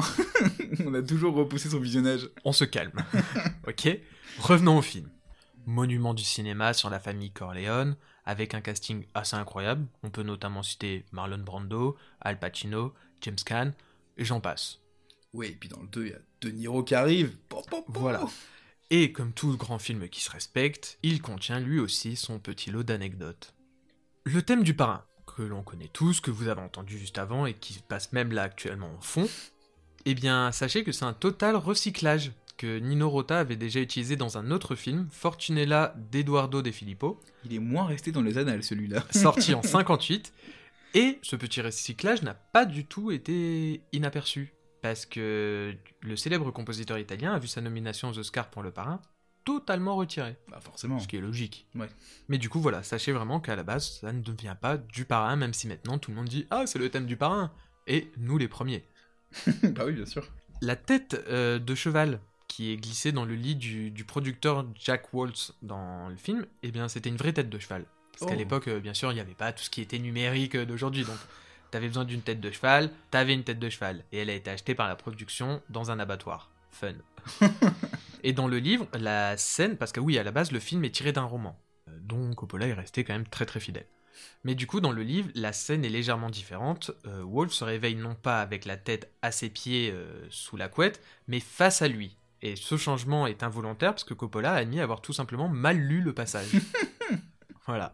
Euh, en parlant de Coppola, Sofia Coppola, la fille du coup du réalisateur Francis Ford Coppola que Louis apprécie grandement Ouais, ouais, en mais tant j'ai. que réalisatrice, Ah oui, la fille. Non, que ses premiers films. que c'est ce premier film. Ouais, j'aime beaucoup euh, le film sur Marie-Antoinette, euh, Lost in Translation et Virgin Suicide. Les- le reste, c'est irregardable. Ah ouais En fait, son thème, c'est l'ennui, mais après, au début, elle faisait des films beaux sur l'ennui, et après, elle faisait des films ennuyeux. Ah tiens, l'ennui, ça me rappelle un beau livre. Madame Bovary. Faites votre choix. Bref, euh, Sofia Coppola, donc la fille du réalisateur, a fait sa- ses premiers pas à l'écran euh, lors du parrain. Alors qu'elle était qu'un bébé, elle incarne euh, en fait le neveu de Michael Corleone dans la scène du baptême. Je le savais déjà. Je le savais déjà. non mais oh. Bah tiens, est-ce que tu savais que le dialecte sicilien entendu dans le film est le vrai dialecte parlé dans le village Corleone, situé dans la province de Palerme, en Sicile? Pas du tout. et ben voilà, tu vois, tu fais le malin. non, mais du coup, voilà, c'est. Même là-dessus, ils ont été euh, jusqu'au bout du truc. Elles quoi. sont trop belles, ces scènes, en plus. Je pense que dans le 2, il y en a encore plus, parce qu'on Et n'a pas encore d'ailleurs- vu le 2. D'ailleurs, euh, petite parenthèse, on s'attendait pas du tout à avoir des, des scènes comme ça, en fait, euh, en Sicile. Ouais. Ouais, c'est- là où le film est dingue. En fait, on a un imaginaire hyper restreint sur ce film, c'est pour ça qu'il faut le redécouvrir. Ouais, c'est fou. Même ma mère qui l'a découvert là récemment, on a parlé du film pendant deux ouais, heures. que. C'était c'était incroyable. On continue. Robert De Niro, du coup, comme on a parlé euh, avant, avait passé le casting en fait pour euh, le rôle de Sonny Corleone, qui finalement est campé par euh, James Caan. Et c'est une anecdote assez amusante quand on sait que la future tête d'affiche de Taxi Driver en fait s'est glissée après dans la peau de Vito Corleone pour le Parrain 2, Hmm. alors qu'il n'avait même pas été euh, accepté dans le 1. Bah, en fait, euh, je sais que Coppola, c'est en voyant euh, Taxi Driver et le film d'avant, là, je sais plus comment il s'appelle, qu'il a flashé de dingue là sur De Niro et il joue du coup De Niro, il joue quand même le parrain quoi, Bah, le parrain en, fait, jeune. en fait, De Niro, euh, c'est une des raisons principales pour laquelle euh, Coppola a réalisé la suite. Ouais, mais en même temps c'est, mais c'est fou parce que du coup le, le film il met en scène les deux grandes stars de- du nouvel Hollywood quoi, Al Pacino et De Niro, qui d'ailleurs ne sont quasiment pas croisés sur le tournage vu qu'ils jouent des scènes différentes. Ouais. La première fois qu'ils sont vraiment croisés c'est dans Hit de Michael Mann qui est un putain de chef-d'œuvre. enfin pas beaucoup non plus, ils sont très peu croisés aussi. D'ailleurs, en parlant de Don Corleone, euh, si on regarde les autres films avec Marlon Brando, en fait, on se rend compte quand même qu'il est assez difficilement reconnaissable dans le parrain. Et même s'il a vieilli et il porte une moustache, bah, c'est surtout sa mâchoire qui a été radicalement transformée. Et c'est pas pour rien. Déjà, rien que dans les essais, en fait, Marlon Brando a eu l'idée de se fourrer, de fourrer, euh, pardon, dans ses joues des cotons. C'est comme ça qu'il fait sa voix là. Alors, je sais pas si c'est pour la voix, mais en tout cas, il avait fait ça parce qu'il disait ça me donne un air de bulldog. il a vraiment un air de bulldog. Et, et sur le tournage, du coup, en fait, c'est un appareil dentaire euh, qu'il portait spécialement conçu pour euh, marquer ses traits, qui fait que maintenant, bah, ce visage-là, euh, avec la mâchoire un peu en avant, voilà, c'est En ça plus, reste il est, marqué. il est quasiment toujours filmé de côté par Coppola. Mm. Dans l'ombre en plus. Ah ouais, mais dans Apocalypse Now, il a un peu une gueule comme ça aussi. Bah, pas tant que ça, c'est juste que dans. Apocalypse Now, on voit vraiment, mais c'est même plus dans l'ombre. Là, c'est et puis là, c'est c'est quasi dans le Ouais. noir à chaque fois. C'est vrai. Et euh, du coup, en parlant de Brando, quelque chose qui est assez connu euh, de lui, mais je ne sais pas si vous le savez, en 73, il avait refusé l'Oscar du meilleur acteur pour sa performance, euh, bah, justement, de Vito Corleone dans le film. Ouais. En fait, il n'était pas présent lors de la cérémonie, il a envoyé plutôt une jeune amérindienne pour euh, refuser la précieuse statuette euh, en son nom. Et la raison, en fait, c'est le sort réservé aux Indiens dans l'industrie cinématographique et plus globalement dans les États-Unis. C'est Ouais. pour ça qu'il n'a pas voulu. Ah, je la connaissais celle-là, elle est incroyable cette Ouais. anecdote. Et, vous pouvez voir, euh, franchement, la vidéo et Mm. tout. Enfin, Elle est sur YouTube. Voilà, vous pouvez la trouver sur YouTube et c'est très, très puissant, quand Mm. même, euh, comme euh, mouvement, disons. Même si Marlon Brando a eu quelques positions politiques douteuses. Voilà, mais bon. Voilà. Euh, ensuite, je sais pas si tu te souviens, mais au début, même on avait fait une référence à Inspecteur Gadget, on le voit au début euh, dans son siège avec un chat. Ouais. Et ben le Mais oui, chat, vraiment une référence. le chat, non non non non, le chat sur les genoux en fait de Marlon Brando à la toute première scène du film, et ben c'était un chat errant que Coppola a repéré sur le plateau le jour du tournage, et voyant qu'il appréciait particulièrement la compagnie de Brando, il a demandé à ce dernier de réciter son texte en le tenant dans ses mains. Ouais, mais par contre, dans l'inspecteur Gadget, c'est vraiment ça. Hein. Ah oui, ah oui, tu voulais dire c'était dans Inspector Gadget une référence. copié. euh, oui, oui, oui. Ouais. Ok, je savais pas que c'était pour ça. Voilà. Et un autre personnage à part entière que tout le monde oublie euh, dans le film, c'est la nourriture. La famille italienne. Voilà, parce que quand même, en tout, dans la trilogie, on compte 61 scènes où on boit ou on mange. Et ça, c'est devenu un cliché des films de gangsters. hein, Ah ouais. Après Le Parrain. Et allez, petite dernière anecdote, si vous voulez savoir c'est quoi un film qui fonctionne, il faut savoir que Le Parrain, son budget était de 7 millions. Ouais. Ce qui est très très mince. Bah, c'était le nouvel Hollywood. Le principe, c'était de faire des films pas chers, justement. Voilà. Mais sachez qu'il a rapporté 269 millions de dollars. Si ça, c'est pas de la rentabilité. Bah, surtout que si tu me mets en, en sous de, maintenant, euh, Voilà, et en plus, Le Parrain, aujourd'hui, euh, c'est c'est considéré comme l'un des plus grands films euh, de tous les temps, et je trouve à juste titre. Ouais, et puis heureusement que Coppola il a eu le parrain parce que quasiment tout le reste de sa carrière, à part Apocalypse Now, c'est des échecs commerciaux énormes. Ouais. Et il vit beaucoup sur le parrain. hein. Même euh, il a fait construire la- la- le manoir du parrain 2 dans ses vergers, parce qu'il a des vergers, Coppola il fait du vin.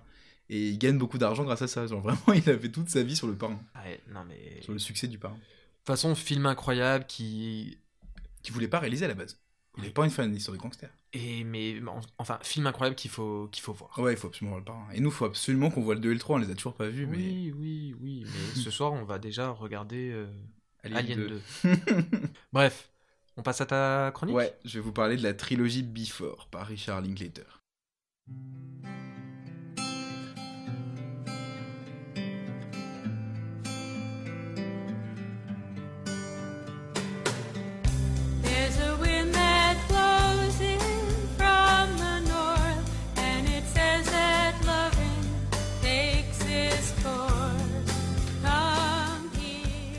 Que vous avez déjà vu la merveilleuse trilogie Before de Non. Richard Linklater? T'es un ouf Oui. C'est une trilogie qui est composée des films Before Sunrise, Before Sunset et Before Midnight. Et je l'ai choisie dans Cinéar car elle nous parle d'un écrivain, mais finalement elle nous parle beaucoup d'amour. C'est pour ça que je vais vous faire un petit résumé. Dans le premier film, Jesse, qui est joué par l'excellent Ethan Hawke, que j'aime trop, qui a créé la compilation euh, The Black Album des Beatles, avec tous les morceaux en solo des Beatles, c'est super bien, c'est l'album parfait. c'est un Américain qui rencontre Céline, euh, une Française à Vienne. Et ils vont passer 14 heures ensemble jusqu'à ce que le soleil se lève. Ce film, il est vraiment romantique. C'est vraiment une belle comédie romantique. D'ailleurs, il est souvent cité dans les meilleurs euh, films de sa catégorie. Mais si le projet était resté là, bah, ça aurait été juste un bon film d'amour. Mais Linklater, c'est un réalisateur à part et un obsédé du temps. Il a réalisé par exemple Boyhood que j'ai vu là récemment, qui est un film qui a été tourné sur 12 ans. Pour qu'on voit le passage du temps sur les acteurs qui vieillissent. C'est est incroyable comme idée. Et donc la trilogie Before, c'est aussi un, un concept sur le temps, parce qu'il a aussi réalisé Before Sunset en 2004 et Before Midnight euh, quelques années après. Là aussi, on voit les acteurs vieillir entre les trois films. Et ça fait vraiment partie du projet. Parce que dans ce deuxième film, euh, Jess, il est devenu écrivain, et il rencontre une deuxième fois Céline, et dans le dernier, les deux amants romantiques sont mariés, et leur couple bat d'elle. En fait, dans le cinéma de Linklater, et comme ce qu'on a essayé d'évoquer un petit peu avant avec notamment le lycéen, le réel, il doit toujours rattraper la fiction. Et c'est vraiment un grand cinéaste, moi je vous conseille de voir ses films. En fait, Boyhood, c'est c'est la version réaliste du film Play. Oh, méchant avec Play, mais oui, un peu. Ouais, oui, non, Play c'est pas qui est parce que j'aime un pas ce film le- que. Mais du coup, euh, c'est un peu le même truc. Quoi. Moi, j'aurais aimé que Play ce soit aussi le cas, mais bon, ça n'a pas été le cas. Ouais. C'est compliqué à produire. hein. Euh, Oui. Linklater, quand il a commencé le truc, il a. Croyaient quand, tu pas, vas- quoi. quand tu vas voir euh, comme ça, quand tu fais le casting, que tu même Bah, quand tu il vas leur a voir dit les aux acteurs, en fait, il a dit aux acteurs que, que il a dit tous les ans, on tournera, euh, on tournera 3-4 jours. Il a dit à toute l'équipe, et je sais pas si le film sortira un jour. Et tous ils, sont été, ils ont été d'accord. Nathan Hawke, il, suit Linklater dans tous ses projets. Et de toute façon, c'est un, un projet comme ça. C'est enfin, si tu dis non, c'est même un peu dommage parce que bon, Bah oui. ça leur demande pas plus de temps que ça. En effet, Bah oui, a c'est quelques jours, et Et c'est ce un qui projet que tu fais qu'une fois dans Ce ta qui vie. était dur, c'était pour les producteurs. Mais c'est pour ça que le film, en fait, Boyhood, il est tourné avec très peu de moyens, tout ça. Mais ouais, parce que du coup, c'est vrai que la façon de la notion dont l'argent devait être Ah, géré. mais c'était super compliqué. Déjà que là- il fait que des projets comme Déjà ça. que hyper là, euh, par exemple pour Avatar, le fait qu'il se soit étalé pour plusieurs films, c'est très compliqué. Mais alors pour ça, euh, Après, c'était plus gros budget. oui, c'est sûr. Donc du coup j'ai choisi la trilogie Before car en plus de raconter les trois étapes d'une histoire d'amour, elle raconte aussi les trois étapes d'une vie d'écrivain. Parce que dans le, premier film, Jesse vit une histoire sublime avec Céline, et cette belle histoire elle lui sert de matière pour son œuvre romanesque. Avant d'écrire, il faut vivre. Première étape, on vit. Deuxième film, il nous montre la consécration d'un écrivain. Jesse a du succès et il se retrouve d'ailleurs à dédicacer dans la librairie Shakespeare Company qui est dans le centre de Paris. Euh, à ce moment-là, il se confronte de nouveau à sa muse, et le film, il se moque un peu de la différence entre l'histoire que Jesse a fantasmée et écrite et la réalité. Et dans le dernier film, alors que Jesse est un écrivain installé, son couple bat de l'aile. Et alors là, le temps de la fiction sublime euh, est bien loin, et là, le réel a vraiment rattrapé l'écrivain, comme euh, il le fait toujours. D'ailleurs, le réel, il a aussi rattrapé Linklater, parce qu'il commence sa trilogie par un film romantique, et il finit par un film anti-romantique au possible. Et je trouve, franchement, c'est une super belle mise en abîme. Voilà, c'était mon avis sur euh, cette trilogie Before qu'il faut vraiment que vous voyez, même si elle est très dure à voir. Enfin, faut l'acheter en DVD. Enfin, elle est, très, elle est très dure à trouver et même très chère en DVD, mais Ouais, mais il faut quand même vous la procurer. faut vraiment la découvrir. Et, et je trouve que Linklater, c'est un des réalisateurs américains contemporains les plus intéressants. On dit toujours que les, les Américains ont plus de cinéma, euh, de cinéma indépendant, mais Linklater, euh, il survit toujours. Parce qu'il a fait récemment sur Netflix euh, un super beau film qui s'appelle Apollo 10 et demi, qui passe un peu inaperçu, un film euh, en animation. Franchement, Linklater, faut découvrir. C'est aussi lui qui a fait Rock Academy avec Jack Black. Ah, d'accord. Ça, j'aime beaucoup. Il fait beaucoup de trucs autour de la musique et tout. Bah Ouais, voilà, mais en du plus, j'espère euh, que je c'est dans des styles euh, euh. vraiment différents. hein. Ah ouais, mais il touche à tout. Il a aussi fait un film de science-fiction, aussi en animation, en fait en rotoscopie, où tu mets de l'animation sur du cinéma, où il y a, où il y a Kenny Reeves dedans. Ouais, tu m'avais dit. Ah ouais, faut- Donc euh, ouais, Linklater, je je vous conseille de découvrir, et la trilogie Before, euh, vraiment quoi. Ok. Et Bah, du coup, je bah, vais les regarder bientôt. hein. on va passer à la, à la chronique de, de l'invité avec Val. Ouais. Ah, ça va faire du bien de parler de Totoro. Ouais. you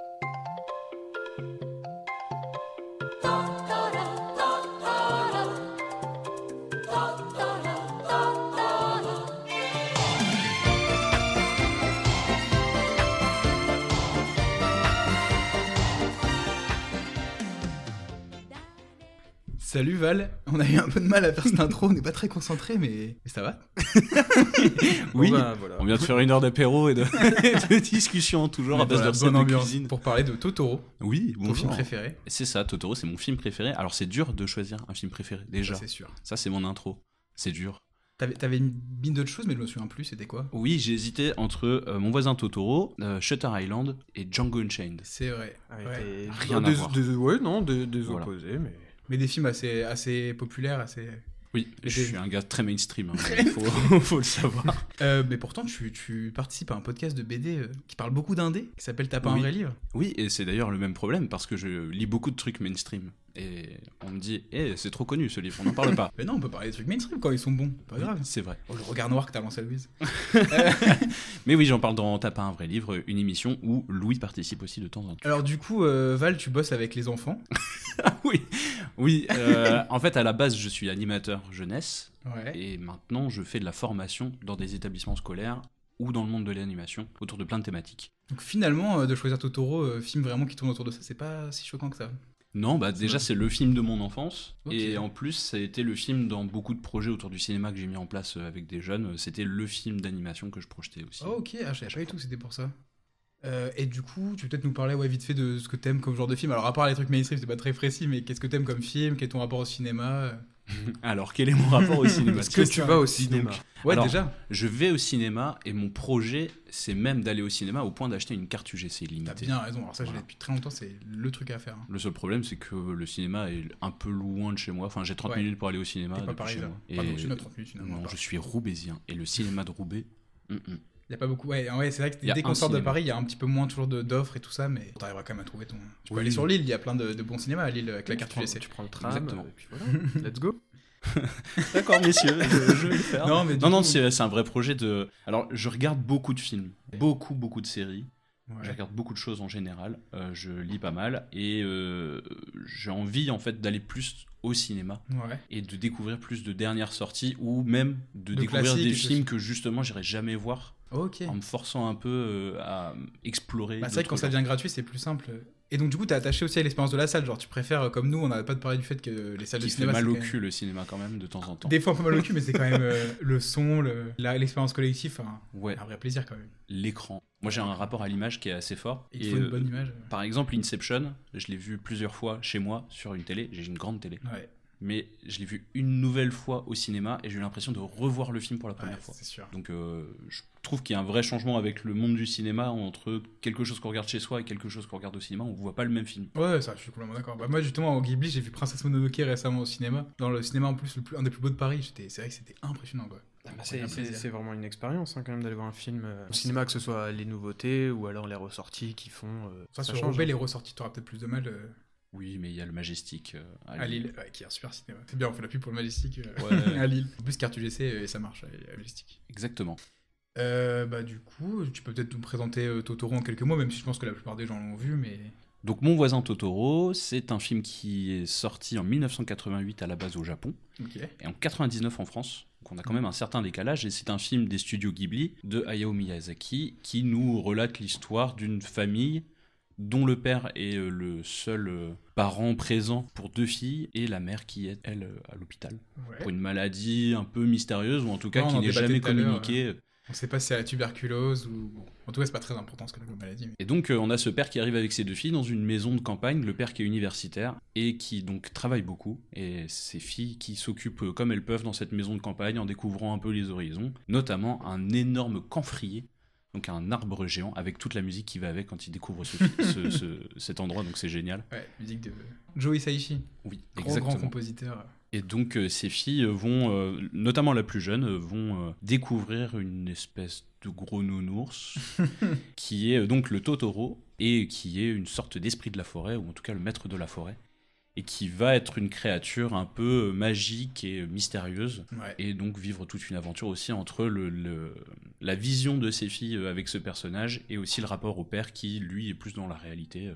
C'est cette chose-là qu'on avait un peu moins vu dans le premier visionnage, mais il y a carrément cette opposition entre l'enfance qui rêve et les adultes qui sont trop occupés par leur petite vie. Mais par contre, tu disais un esprit de la forêt, c'est clairement un esprit de la forêt, hein, parce que l'arbre il est entouré là, de cette corde qui indique que c'est un espace shinto, dans la, dans la religion shintoïste. Il y a une porte, un, un toli à l'entrée aussi, donc c'est deux symboles qui indiquent que c'est vraiment un esprit shintoïste en fait.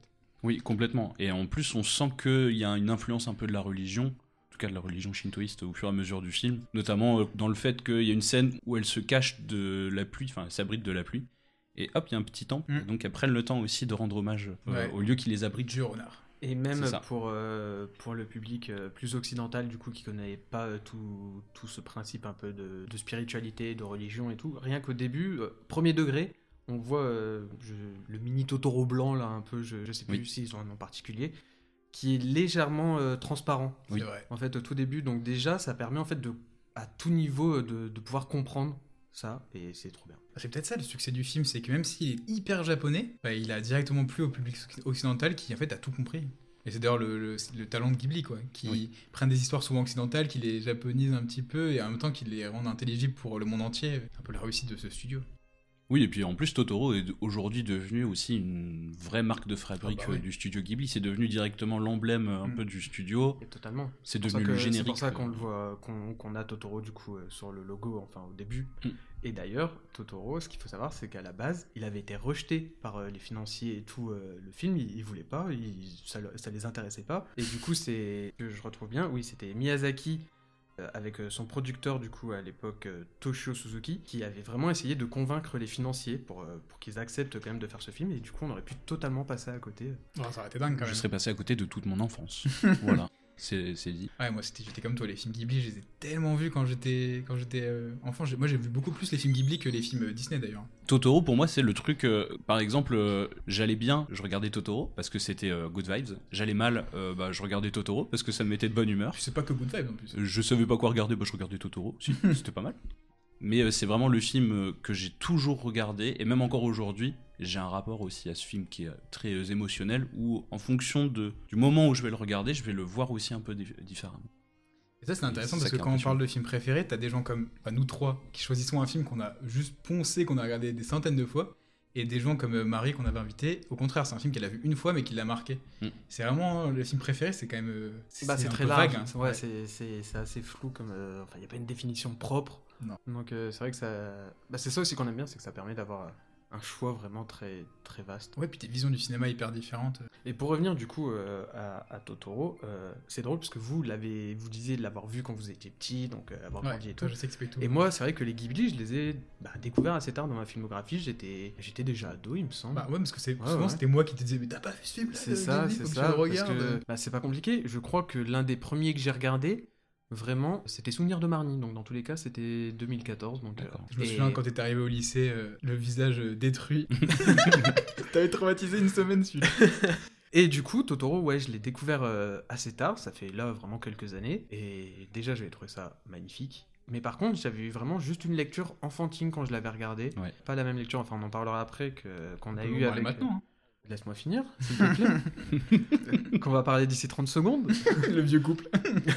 Non, vraiment, j'avais pas. J'avais, je voyais vraiment ça juste comme un film d'enfant, enfin vraiment comme un, un conte, quoi, sans prise de tête, où vraiment je débranchais mon cerveau, alors que c'est tout est si subtil, si doux dedans que, en fait, il y en a vraiment, ouais, pour, pour tout le monde. Et je comprends Mm. qu'on puisse autant l'adorer, même en le découvrant là adulte, qu'en, qu'en le découvrant quand on a euh, bah, même 6 ans. Il y a beaucoup de strates de lecture. Il y a le Mm. côté de l'enfance, le rapport à l'enfance et le rapport aux parents. Il y a quelque chose aussi autour de l'environnement avec l'esprit de la forêt qui protège la forêt. Ouais. Où euh, il y a toute, euh, il y a même plusieurs scènes d'interaction avec la nature en général. Il y a peut-être même quelque chose si on veut creuser avec euh, le rapport animal, en tout cas avec. Pourquoi il y a un chabus? Qu'est-ce qu'il fait là? Il est trop mignon ce chat. non, non, il est flippant. Ah Tu sais non, moi- c'est- Clignot, mec, c'est des rats. On a vu Oui, ça. c'est très très drôle. Moi, moi, j'adore le chabus. Ah, moi j'adore aussi, mais il est pas mignon. Ah, Il ah, est flippant un peu ah, quand même. Ouais, des fois il fait il des- est comme un peu Ghibli, il fait genre des Ghibli, bruits c'est un toujours un mélange entre peur. flippant et mignon. Moi, c'est vraiment, enfin, l'intérieur a l'air si confortable. Ouais, c'est vrai que Quand ça- je l'ai revu, bah, quand on l'a Bah, revu là, au- franchement, au- je me suis dit, j'ai envie de rentrer dans ce chabus et de m'allonger par terre. Au musée Ghibli de, de Tokyo, euh, il y avait les enfants qui jouaient dans un chabus en, en jouet, c'était super stylé. De quoi Qu'est-ce qu'il y a Pourquoi vous voulez entrer dans des. Parce que c'est un bus, chats c'est un bus, mec. Ok. C'est dans la partie bus.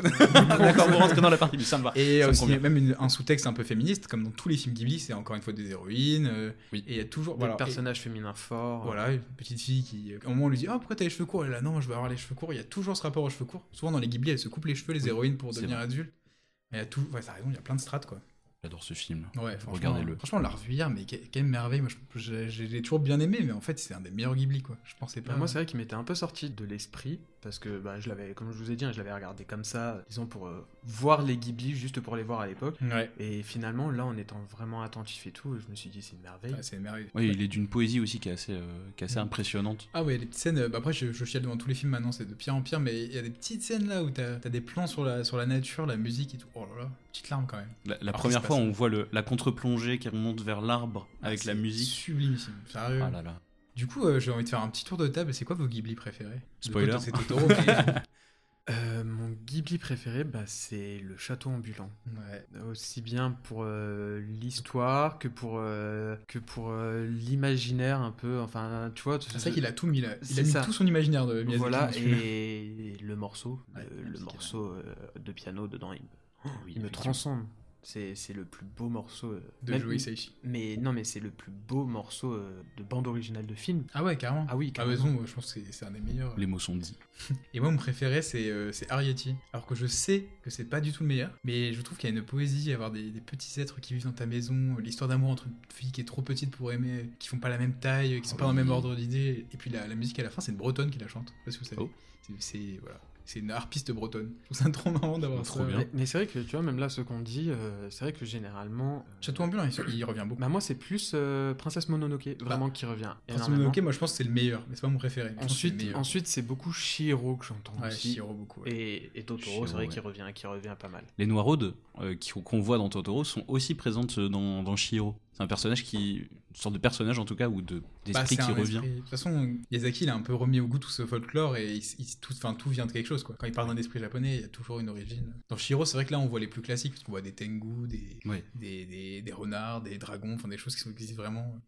Euh, Et d'ailleurs, petit bonus, sachez que Totoro apparaît dans Toy Story 3. Oui, c'est vrai. Il y a une peluche Totoro dedans qui est très Ah bon mignonne. Bah, pas du pour montrer ça. aussi à quel point c'est devenu un personnage de la pop culture qui est une référence un peu partout dans le monde de l'animation, c'est qu'on le retrouve dans d'autres productions assez importantes. Et même aujourd'hui, quand on parle de Totoro, on sait. Sait ce que c'est. Oui, même même, les gens qui- même ceux qui n'ont pas forcément Ouais. vu, qui prêtent pas attention comme ça euh, au- à l'animation japonaise ou même à l'animation tout court, Totoro, on leur dit, ça leur parle. Mm. et Ah puis ouais. ils ont, ils ont quand même la forme comme ça de ce grand monstre poilu. C'est comme Dark Vador, Pikachu, il s'a- il Voilà, s'assied à c'est la ça. table de plus grand, quoi. Waouh Pourtant, il prend de la place. Ah, ça c'est Et est-ce que vous saviez que Toto. C'est moi qui fais les anecdotes. ouais, Ok, bon, bah, c'est bien, ça. bon, bah, tu prends ma place, vas-y. En fait, euh, dans le film, il s'appelle Totoro parce que c'est euh, la petite fille Mei qui appelle euh, ce personnage-là Totoro et elle prononce mal le mot japonais Totoru qui veut dire troll. Ah, trop Ah, voilà, je, pas, pas pensais qu'elle, je pensais qu'elle refaisait les mêmes sons qu'il fait lui. En fait, il, il baille, il fait genre. Ouais. Je pensais qu'il faisait Totoro, mais pas du tout en fait. J'aime beaucoup les bruits qu'il fait. La première fois que je l'ai vu, ça m'a perturbé parce que de l'imaginaire que j'avais de Totoro, je m'attendais pas à ce qu'il fasse ce son-là. Je m'attendais à un truc. euh, C'est quand même un monstre. Hein. Bah Même ouais, je m'attendais mignon, pas à ouais. un... Je m'attendais plutôt à un son plus qu'à un bruit. Vraiment. euh, Il fait vraiment des, des bruits, de, des rugissements euh, assez intenses. D'ailleurs, on s'est demandé hier quel animal c'était. Moi, je trouve qu'il a les serres d'un. Il les serres et, le- et a un peu le comportement d'un- d'un- d'une chouette ou d'un hibou. On dirait un Mélange un entre un ours. hibou et un Il y a, ours, ouais. ouais, il y a de Mais- l'ours. mais un chat il y a aussi du chat un peu. hein. Le chabus. Bah, même le Totoro, il a des moustaches de chat. Ah oui. exemple. Et en fait, le- c'est vrai font que des c'est un mélange entre- Le hibou, moi, vraiment, ce qui m'a fait tilt. euh, alors, quand Louis le disait, j'avais certains doutes.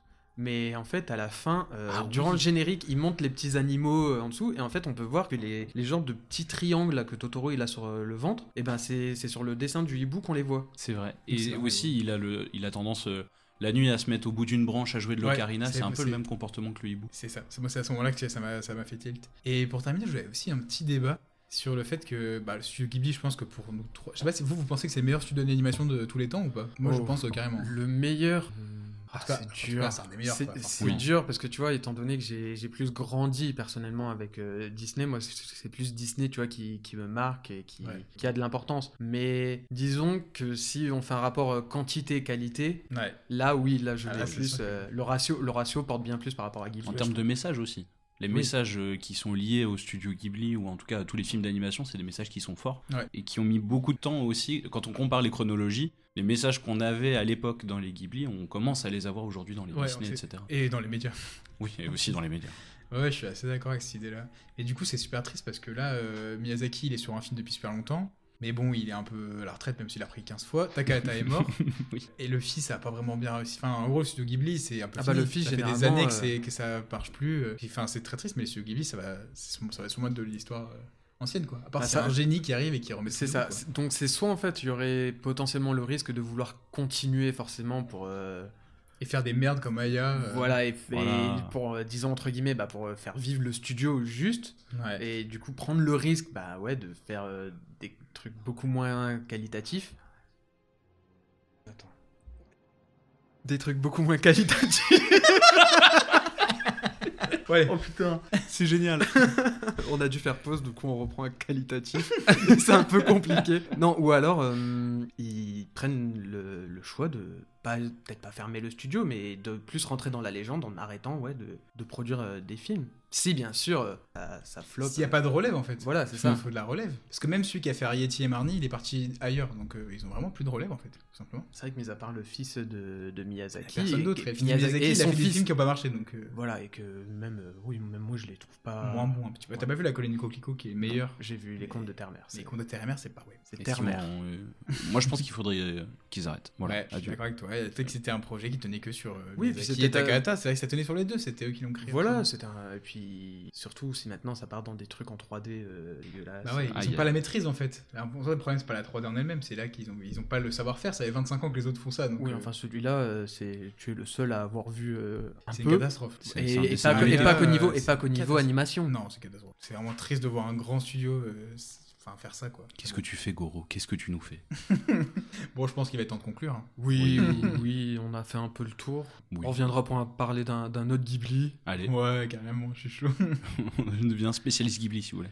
Eh bien, en tout cas, merci beaucoup, Val, d'être euh, venu. Avec plaisir. C'était très sympa de, de parler de Totoro. Ouais, de ouf. Et de le revoir du coup. C'est bonne excuse pour le revoir. Eh ben, Ouais. euh, regardez Totoro, que vous soyez adulte euh, ou enfant. Euh, regardez ou faites regarder Totoro parce qu'il y a plein de, plein de lectures différentes et ça peut correspondre à tout le monde. Et en plus, maintenant, enfin maintenant, depuis un petit moment, Totoro et tous les films du studio sont sur Ghibli, Netflix, ouais, ouais. ils sont On sur Netflix. hier, ils sont vraiment tous. Hein. Ouais, ouais, ouais, il y a vraiment Non, tout. peut-être sauf le tombeau des Lucioles, je crois. Bon, bref. ils sont Euh, si. Ah bon, ils sont Moi, je l'ai regardé sur Netflix il y a pas longtemps. Hmm. J'ai pleuré ma Ouais, mère. tu m'étonnes. bon, allez, à bientôt. Une bonne soirée. prochain épisode. Bisous.